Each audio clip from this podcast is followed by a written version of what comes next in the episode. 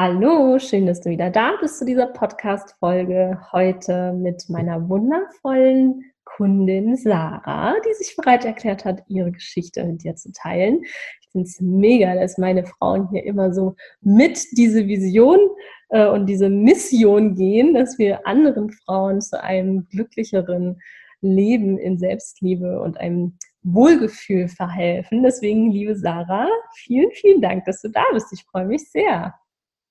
Ja, hallo, ich freue mich auch sehr hier zu sein und ich grinse auch schon gerade wieder über beide Ohren, weil es einfach stimmt, was du sagst. mega, mega, gut. Ja, Sarah, du bist voll hyped, ne? Magst du mal kurz sagen, wie es dir geht gerade? Ja, also ich bin aufgeregt natürlich hier zu sein, aber ich freue mich gleichzeitig auch sehr. Und ich freue mich auch, meine Geschichte zu erzählen, mhm. weil ja, tatsächlich hat man einen anderen Hintergrund, wenn man zu dir kommt. Mhm. Und das Blatt hat sich gewendet, wenn man so drüber nachdenkt. Und äh, ja, also ich bin jetzt heute hier und ich bin sehr erfüllt und glücklich und froh. Sehr schön, mega. Dann lass uns doch mal von vorne anfangen. In, als du zu mir gekommen bist, warst du ja nicht so glücklich und froh. Ne? Was war denn da los? Genau, also das hat angefangen. Ich, ich kannte euch auch gar nicht von, von Instagram oder sonst irgendwoher. Ich war tatsächlich in meinem Loch damals gewesen. Das war, wann war denn das? Das war Ende Februar, Anfang März sollte das gewesen sein. Und ich habe gegoogelt, was man tun kann gegen, ja, mehr oder weniger Essstörungen. Und ähm, habe dann eure Seite gefunden und habe mir ein Gespräch bei Jana vereinbart. Mhm. Und ich weiß noch, da, zu der Zeit war ich trainieren und äh, dann hattest du mir in Instagram geschrieben, weil ich euch dann auf Instagram erst gefunden hatte. Und dann habe ich dir noch gesagt, ich habe schon ein Gespräch mit Jana, genau. Mhm. Und so kam das äh, ja zustande, genau, ja. ja und ähm, ja, was zu der Zeit, ich hatte mit Jana gesprochen und äh, wie gesagt, ich war wieder in einer super kritischen Phase. Ich habe immer das gehabt, wenn ich meine Periode gehabt hatte, mhm. dann äh, ja, ging das ziemlich bergunter wieder. Ich habe ähm, ich hatte einen Trainingsplan, ich hatte einen Ernährungsplan, habe auch zu der Zeit gar nicht so wenig gegessen. Aber ja, immer dieser Zeitpunkt, wenn meine Periode vor der Tür stand, ich war super emotional, ich war gestresst, ich hatte einen Playbauch, ich sah furchtbar aus, meine Brüste haben geschmerzt. Also mir ging es wirklich, wirklich schlecht. Und das war dann immer dieser Zeitpunkt, wo dieses emotionale Essen wieder kam, mhm. ich unkontrolliert gegessen habe und mir teilweise auch wirklich den Finger an den Hals gesteckt habe. Mhm. Und äh, ja, das war einfach dieser ausschlaggebende Punkt. Und ich weiß noch, ich habe zu meinem Freund gesagt, das kann doch nicht sein, dass das bei mir nicht funktioniert. Warum funktioniert es einfach nicht? Mhm. Ja, und ich war wirklich super, super verzweifelt gewesen. Und ich glaube, als es dann tatsächlich mit uns anfing, ging es auch noch mal ein bisschen besser. Da hat das noch mal mit diesen wirklich mit diesen Fressattacken, ich hatte wirklich Fressattacken, mhm. ähm, noch mal ein bisschen aufgehört. Und ja, dann ging das los mit dir. Mhm.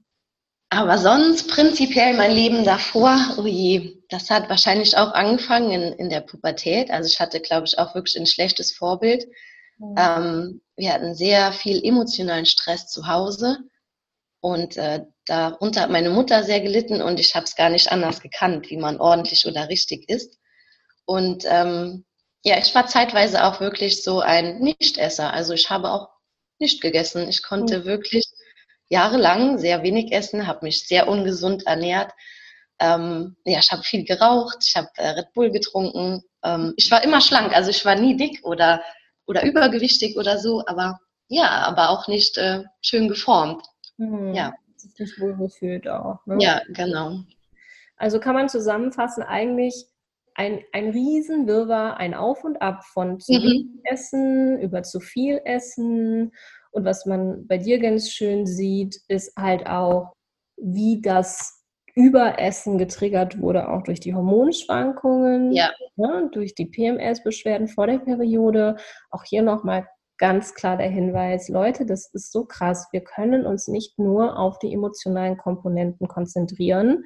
Wir dürfen auch unseren Körper mitnehmen, schauen, was ist da los äh, hormonell und dafür brauchen wir nicht unbedingt Bluttests. Es langt auch einfach, dass man sich mal die Symptome anguckt und eben schaut, so wie Sarah das gemacht hat, wann konkret tritt das auf. Und sie hat halt festgestellt, es ist immer während der Periode, muss also irgendwas mit den zyklischen Hormonschwankungen zu tun haben.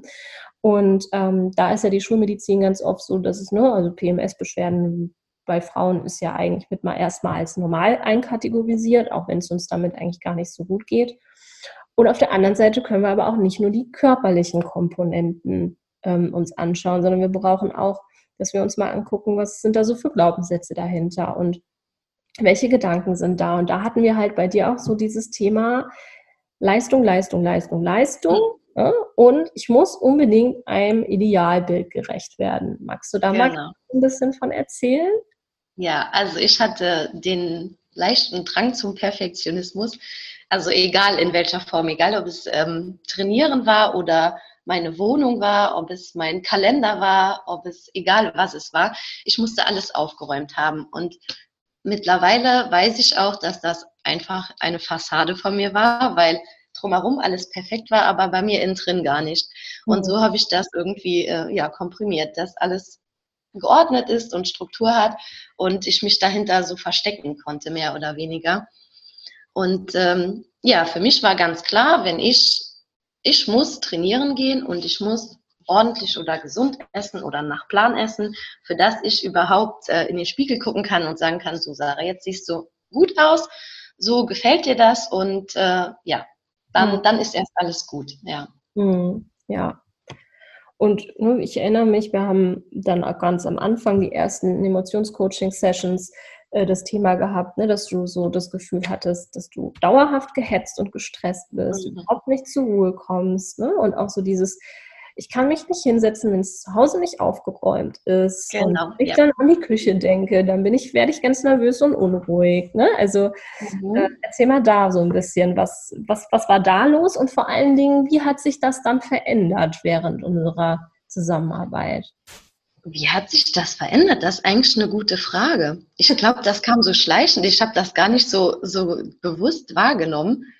Aber dieser Fokus ist einfach, der hat sich wirklich auf was anderes. Also der hat sich auf diese Emotionen gelegt, darüber, ähm, ja, einfach, ob es mir innerlich gut geht, was sagen meine Gedanken und meine Gefühle oder wie fühle ich mich und nicht, wie siehst du heute aus.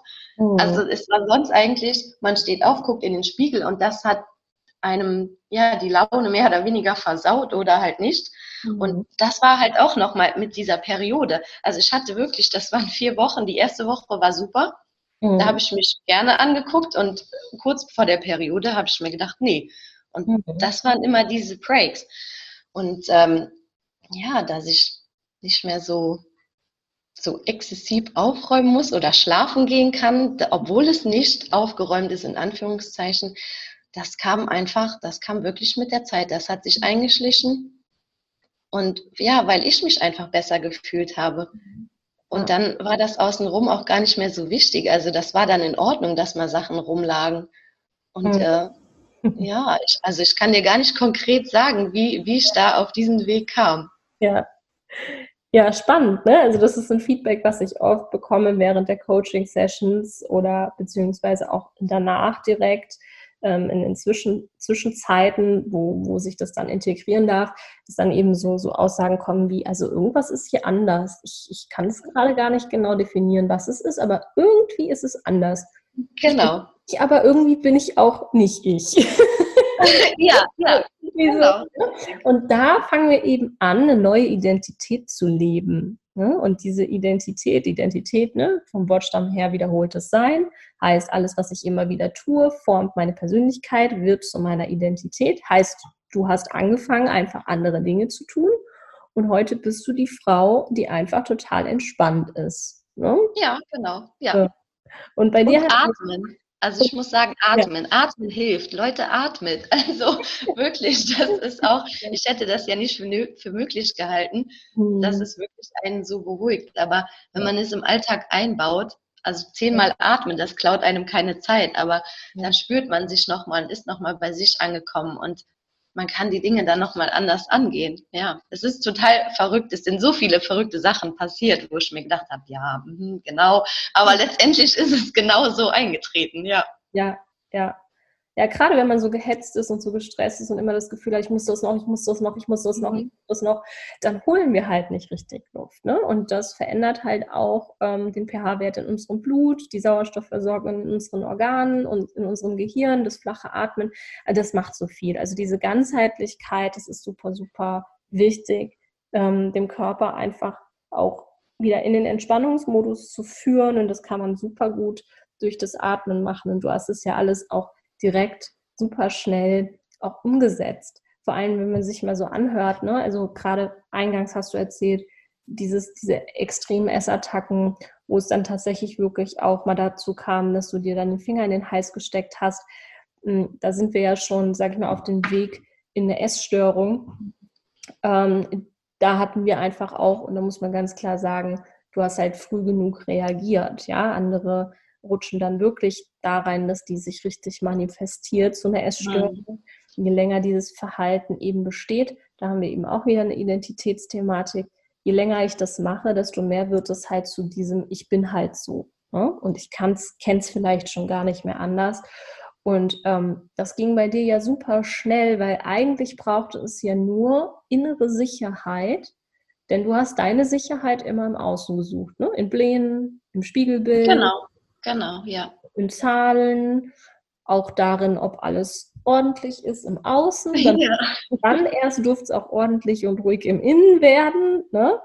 Und eigentlich ist es ja andersrum. Also in der Theorie genau. das Pferd von hinten ja. gezäumt. Ne? Du wolltest erst im Außen alles ordentlich haben und genau. dann durftest du dir auch die Erlaubnis geben, dass im Innen alles okay ist. Und jetzt ist es andersrum, oder? Genau, richtig. Ja, also auch dieses äh, zu lernen, sich auch mal an erste Stelle zu stellen. Mhm. Also, und ich glaube, das haben halt auch, oder das hatte ich ja auch am Anfang. Ich meine, man investiert in sich selbst und man sollte sich darüber bewusst sein, für, für wen man das macht. Und wenn hm. man so gepolt ist, wie ich es war, sich immer um andere zu kümmern, was auch mein Job, ehrlich gesagt, mir auch viel Energie saugt, mhm. ähm, dann man verlernt das, sich an erste Stelle zu stellen. Und so ist es aber wirklich mal bewusst, man investiert in sich und man stellt sich an erster Stelle und du gibst einem dann noch den Raum, dass man es auch wirklich darf. Also man mhm. kriegt von dir eigentlich eher so eine Erlaubnis dazu, ähm, ja, sich um sich selbst zu kümmern und aus seinem, ja, aus seinem Teufelskreis da rauszukommen, ja. Mhm. Ja. Und gerade weil du das auch so schön sagst, ne, wir hatten dann auch mal so geschrieben, und da, da sagte ich noch zu dir, erinnere ich mich dran, eigentlich hast du nur die Erlaubnis gebraucht, du selbst zu sein. Ja, ja, ein großes Ja, genau, ja. Und dann, und dann auf einmal hat, hat sich all das aufgelöst. Ja. Und das braucht natürlich nicht nur rational, ne? also kann man ja jetzt hier zuhören und sagen, ja, ja, okay, habe ich verstanden, ich, ich gebe mir die Erlaubnis, sich selbst zu sein. Es braucht natürlich auch, dass du es unterbewusst begreifst und zulässt. Ne, und dafür halt auch ein gutes Gefühl entwickelst, auch ne, innerhalb des Coachings, wer bin ich eigentlich und was will ich eigentlich und was sind eigentlich nur Konzepte und Konditionierungen, die mir von außen sozusagen übergestülpt wurden. Und da hatten wir ja auch bei dir das Thema, ne? dass du von klein auf so, Sarah ist zu viel, ist zu laut, ist zu mhm, schnell. Genau. Ne? Was war da ähm, für ein Thema? Genau, ja, also das war schon immer. Ich konnte mir mein Leben lang anhören, ja, das ist die Sarah, die ist anders, die macht das anders und mhm. ja, und da stimmt, da hatten wir drüber geredet, ja, ja. Ähm, und wir hatten, ja, es ist viel das, das innere Kind, ne? also wirklich viel die Vergangenheit, die schon lange, lange, lange her ist, die man mit sich rumschleppt, aber wo man es auch gelernt hat, still zu sein, das mit sich zu tragen. Und das haben wir rausgelassen. Und ich weiß, dass ich, ich glaube, ich habe zwei oder dreimal saß ich wirklich, saßen wir beim Coaching da und ich habe nur geweint, gell? Mhm. Also ja, das kommt aber auch dann direkt, ne? Also ja. Ja, die Emotionen. Und aber man schämt sich nicht. Mhm. Ja. Das war halt, ja. Ja. Also alleine diese Tatsache, vor jemandem zu sitzen, den man ja nicht kennt, sage ich jetzt mal, ne, mhm. du bist ja wirklich fremd am Anfang und da zu sitzen. Gut, du hast mich auch wirklich extrem getriggert, ne? das habe ich auch immer zu dir gesagt. Das waren in ganz vielen Sachen, hast du mich immer getriggert, aber ich habe es immer direkt angenommen und ich wollte dann nicht so sein, wie, wie der Trigger, ja, wie es mich mhm. getriggert hat. Mhm. Aber ja. ja, also definitiv, es ist ja, man, ich denke, das macht aber jeder, ne? Wir schleppen Sachen mit uns rum, die wir nicht verarbeitet haben und wir wissen auch gar nicht mehr, wie wir die noch verarbeiten sollen. Mhm. Und dann ist es ganz wichtig, da mit sich selbst auch in Kontakt zu kommen. Und das habe ich, glaube ich, gebraucht. Also das war wirklich mein, mein ja. Auslöser, so mit mir in Kontakt zu kommen für, ja. dass es drumherum läuft. Ja. Das ist so krass spannend, weil du das gerade sagst, ne? auch mit dem Trigger. Ähm, denn wenn ich etwas durch das, was ich sage oder tue, hier in den Sessions bei dir oder bei den anderen Frauen auslöse, dann löse ich das ja nicht aus in dem Sinne, sondern das ist ja ein Thema, was in dir ist. Und jetzt nehmen wir nochmal den Satz, den du eben genannt hast. Es ist wichtig, mit sich selbst in Kontakt zu kommen. Mhm. Genau das ist ein, ein Trigger, wenn wir uns getriggert fühlen oder wenn wir das Gefühl haben, in uns wird etwas ausgelöst, weil etwa jemand anderes was sagt oder im Außen etwas passiert, dann haben wir an de, in diesem Moment die Chance, mit uns und diesem Thema, was in uns liegt, in Kontakt zu treten und das zu verarbeiten. Und das hast du unglaublich gut gemacht, auch wenn es dich äh, auch wenn es anstrengend für dich war und auch wenn du geweint hast, also diese Emotionen hat ja niemand in dem Moment in dich reingesteckt, sondern die waren ja schon da und die hast du eigentlich die ganze Zeit unterbewusst mit ganz, ganz viel Lebensenergie sozusagen unter Wasser gedrückt. Genau. Und in diesem Raum hattest du die Erlaubnis, sie zu fühlen und dann hast du sie gefühlt und danach war gut. Genau, ja. Und dann erinnere ich mich, war das die letzte. Hört sich so einfach an. Ja, das hört ja. Auch es ist auch einfach, oder? Eigentlich ja, eigentlich schon. Ja, ja. Das Letztendlich ja. Easy peasy, weil ich weiß nicht, die letzten zwei Sitzungen hatten wir jedes Mal eine halbe Stunde und dein Freund hat uns mhm. gefragt, was wir da eigentlich machen. Wir würden ja, genau. ja, richtig, ja.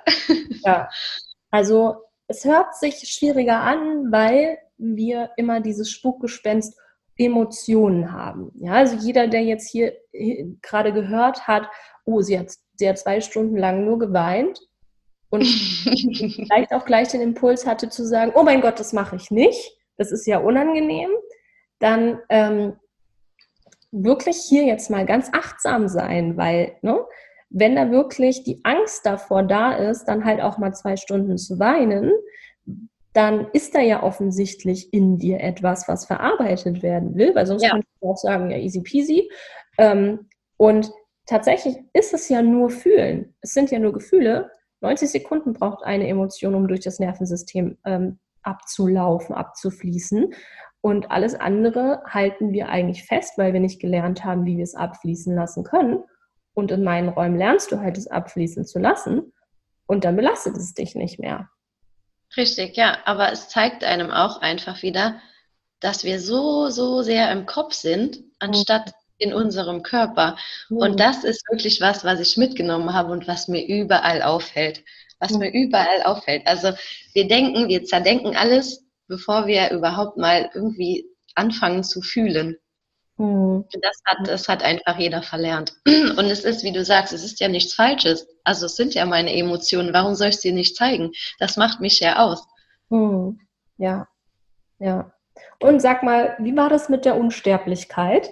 Ja, die Unsterblichkeit, das habe ich zu dir gesagt. Ich weiß gar nicht, das kam auch so aus mir rausgesprudelt, glaube ich, als ich vor dir, sa also vor dir saß mhm. und das gesagt habe. Das war an einem, in einem Coaching, wo wir schnell fertig waren, habe ich das zu dir gesagt. Ja, es ist einfach so. Also, ja, du nimmst, du, du gibst uns den Raum, in dem wir sein können, wer wir sind. Mhm. Und also bei mir war es durch dieses Getrigger, mhm. hat es mich irgendwie ja in ein höheres Level gebracht. Und mhm. ich habe gesagt, es müssen alle, alle, alle Frauen müssen zu dir und unsterblich werden und in dieses High-End-Level kommen. Mhm. Ja, und ich habe noch gesagt, ich bin gespannt, was noch passiert. Ja, und so ist halt auch meine Einstellung im Moment. Ich bin gespannt, was passiert. Ich freue mich darauf, was passiert. Also mein Leben ist nicht Friede, Freude, Eierkuchen. Ich habe auch schlechte Tage und es passieren Dinge, die mir nicht so in den Kram passen. Aber es ist die, die Art und Weise, wie man damit umgeht. Und mhm. das ist einfach eine andere. Ja. Mega, Mega geil. Und da kann natürlich auch, ja. Auch wenn ich so jetzt drüber nachdenke, hm. wir, wir, wir kommen zu dir, also denke ich mal, dass 90 Prozent der Frauen oder ich ja auch zu dir kommen, weil wir uns nicht wohlfühlen wegen unserem Gewicht. Mhm. Effektiv, glaube ich, habe ich vier lausige Kilo in Anführungszeichen abgenommen. Ich sehe mhm. gar nicht mal so viel anders aus. Also ich habe jetzt keine Kleidungsgröße kleiner. Ich bin einfach nur anders geformt. Ne? Du bist aber auch im Normalgewicht, ne? Also muss man auch nochmal betonen. Ja, ja, genau, genau, ja. Nur ich hatte, ich hatte ja fast zehn Kilo weniger letzten Sommer. Mhm. Und das war dann für mich so, da muss ich wieder hin. Aber ich muss da nicht hin und ich will da auch gar nicht mehr hin, weil das war wirklich dürr. Und jetzt, ich habe Normalgewicht, ich, ich bin zufrieden mit mir. Es kann wahrscheinlich noch besser sein, bestimmt. Aber ich mag mich jetzt so, wie ich bin und ich kann mich angucken. In, in einem Vier-Wochen-Rhythmus bleibt es gleich und es wird mhm. nicht, die eine Woche ist es gut und die andere ist es schlecht. Mhm. Das heißt, deine PMS-Beschwerden sind auch weg. Ja. Du hast nicht mehr diese extremen Stimmungsschwankungen. Das ist das, ich glaube, das ist mein Highlight an der Sache, ja. Noch on top zur Unsterblichkeit. ja, ja, wirklich, ja. Also nee, das war wirklich immer schrecklich für mich. Das war wirklich eine Katastrophe, ja. Ja.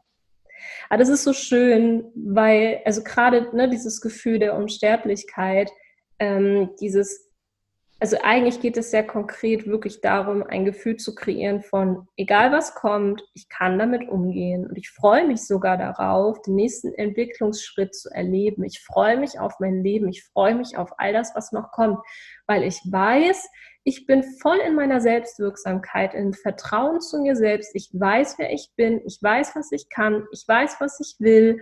Und egal, was da kommt, es kann mir eigentlich nichts passieren. Genau, richtig, ja. Aber da kommt dann auch wieder dazu, dass Veränderung uns weiterbringt. Und ich hatte super viel Angst vor Veränderung. Hm. Und das ist auch sowas, das habe ich wirklich abgelegt. Ich fange jetzt ja nächste Woche Montag eine neue Stelle an. Und ich glaube, wäre mir das letztes Jahr passiert, wäre ich jetzt, ging es mir jetzt im Moment wirklich nicht gut, weil ich hatte einen Abschied und alles ist wieder neu. Und aber jetzt freue ich mich drauf, weil es kann mich ja nur weiterbringen. Es macht mich ja nicht äh, schlechter oder dümmer oder irgendwie was. Es mhm. bringt mir Erfahrung und somit bringt es mich weiter und voran. Und ja, wir sind, was wir denken und was wir fühlen. Und da müssen wir halt hin. Mhm. Und das liegt ja an uns. Sehr schön. Ja, liegt alles in unserer Hand. Wir können genau das kreieren.